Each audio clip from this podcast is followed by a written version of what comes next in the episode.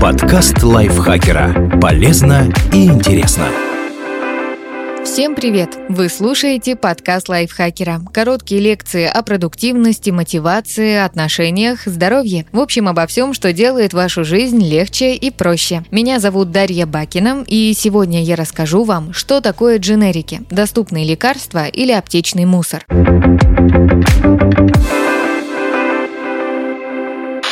Такое дженерики?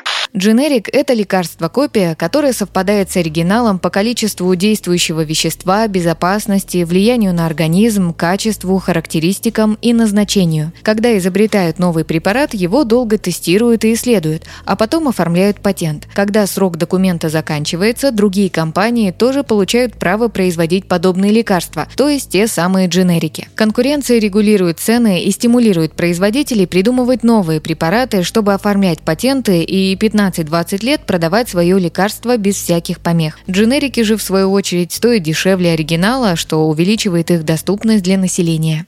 У дженериков сложные названия. Не обязательно. У каждого лекарства несколько названий. Химическое, международное непатентованное наименование, если коротко МНН, и торговое. Химическое название – это труднопроизносимое словосочетание, которое ни о чем вам не скажет. МНН – это уникальное наименование действующего вещества, которое утверждается ВОЗ и обязательно указывается на упаковке препарата. Кроме того, производитель лекарства может присвоить своему продукту торговое наименование, которое будет написано на пачке крупными буквами. Например, МНН, диклофенак, торговые наименования Вольтарен, Вурдон, Диклак и многие другие. Ничего из этого не поможет определить дженерик перед вами или оригинальный препарат. Знак торговой марки рядом с названием указывает лишь на то, что запатентовано наименование, а не само лекарство. Чтобы выяснить, какое средство оригинальное, нужно найти первый препарат, который был выпущен с этим составом действующего вещества. Почему люди предпочитают дженерики? Потому что они гораздо дешевле. Прежде чем запатентовать новое лекарство, производители тратят огромные деньги на его разработку и тестирование. Это влияет на конечную стоимость. А вот процедура регистрации дженериков гораздо проще и быстрее. Этим и объясняется их дешевизна. И не проводится никаких исследований? По закону для регистрации дженерика не обязательно проводить собственные эксперименты, проверяя безопасность и эффективность средства на тканях в пробирке и животных. Если новый препарат содержит все те же вспомогательные вещества и в том же количестве, что и оригинальное средство, можно предоставить обзор научных исследований последнего. А вместо проверки его эффективности на пациентах разрешается подать данные о результатах исследования биоэквивалентности дженерика. Это значит, что лекарство также биодоступно, всасывается в том же количестве и с той же скоростью, также распределяется в тканях и жидкостях организма и выводится из него, как и оригинальное средство. Впрочем, исследования биоэквивалентности не обязательны для водных растворов, порошков и газов. Таким образом, дженерики проверяют на эффективность и безопасность, но не с помощью собственных исследований. Достаточно создать что-то аналогичное уже существующим лекарствам, доказать их биоэквивалентность и выпускать на рынок. И много дженериков на рынке. Согласно отчету аналитической компании DSM Group, в 2022 году на российском рынке было 86% дженериков. Это примерно на 1% меньше, чем в 2021. Около 20% из всех проданных дженериков – препараты, влияющие на пищеварительный тракт и обмен веществ, 15% – лекарства от сердечно-сосудистых заболеваний и 13% – средства от заболеваний нервной системы.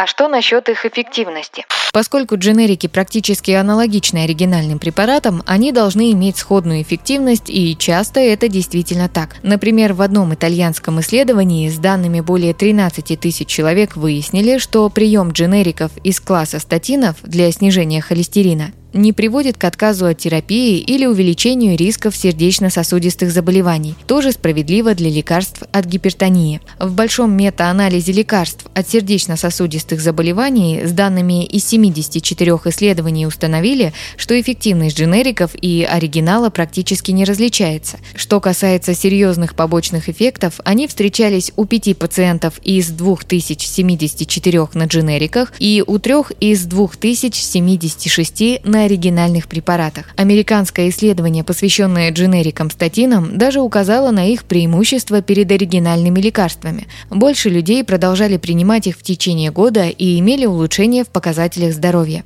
В то же время нормы для регистрации дженериков в России, США и Европе несколько различаются. Например, в российских требованиях почти нет описания процессов изготовления фармацевтической субстанции и самого лекарства, а от производителей не требуют строго соблюдать все исходные условия производства. Возможно, поэтому в российском исследовании тех же статинов из четырех дженериков полностью соответствовали оригиналу по безопасности и эффективности только два. В то же время и за рубежом встречаются случаи, когда воспроизведенные лекарства не дают нужного результата. Например, в одном итальянском исследовании описано четыре случая, в которых дженерики противомикробных препаратов левофлоксацина и ципрофлоксацина не помогли вылечить бронхит, цистит и синусит. Получается настоящая лотерея. Некоторые препараты настолько же эффективные и безопасны, как и оригиналы, а другие могут продлить лечение и вызвать побочные эффекты.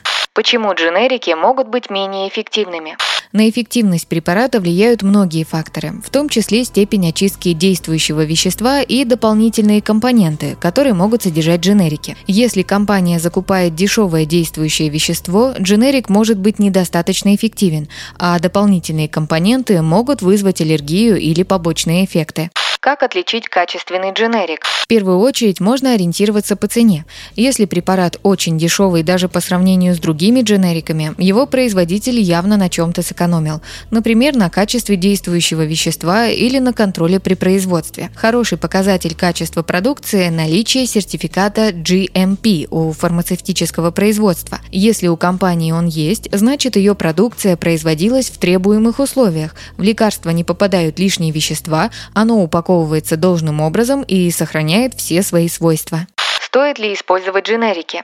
Учитывая долю дженериков на российском рынке, можно сказать, что все мы когда-либо лечились такими препаратами, и ничего страшного в этом нет. Они делают лечение доступным для человека с любым доходом и обеспечивают терапевтический эффект и относительную безопасность. Выписывая рецепт, врач указывает наименование действующего вещества, поэтому вы можете самостоятельно выбрать конкретный дженерик или оригинальный препарат. Найти качественный зарубежный аналог можно в оранжевой книге на сайте FDA. Правда, искать придется на английском языке. В России нет подобной системы, поэтому при выборе лекарства остается надеяться на врачей. Часто доктор советует проверенный дженерик. В таком случае лучше его и использовать. Если же препарат дает побочные эффекты, необходимо проконсультироваться с врачом. Возможно, он назначит более дорогой дженерик или оригинальное лекарство.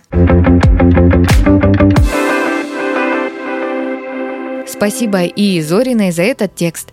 Подписывайтесь на подкаст Лайфхакера на всех платформах, чтобы не пропустить новые эпизоды. Ставьте ему лайки и звездочки. Это помогает узнать о нас новым слушателям. Свои впечатления о выпуске оставляйте в комментариях или отзывах в приложении. А еще слушайте наш кулинарный подкаст «Время есть». В нем мы говорим, как выбирать, хранить и готовить разные продукты. Ссылка на него будет в описании. На этом я с вами прощаюсь. Пока. Подкаст лайфхакера. Полезно и интересно.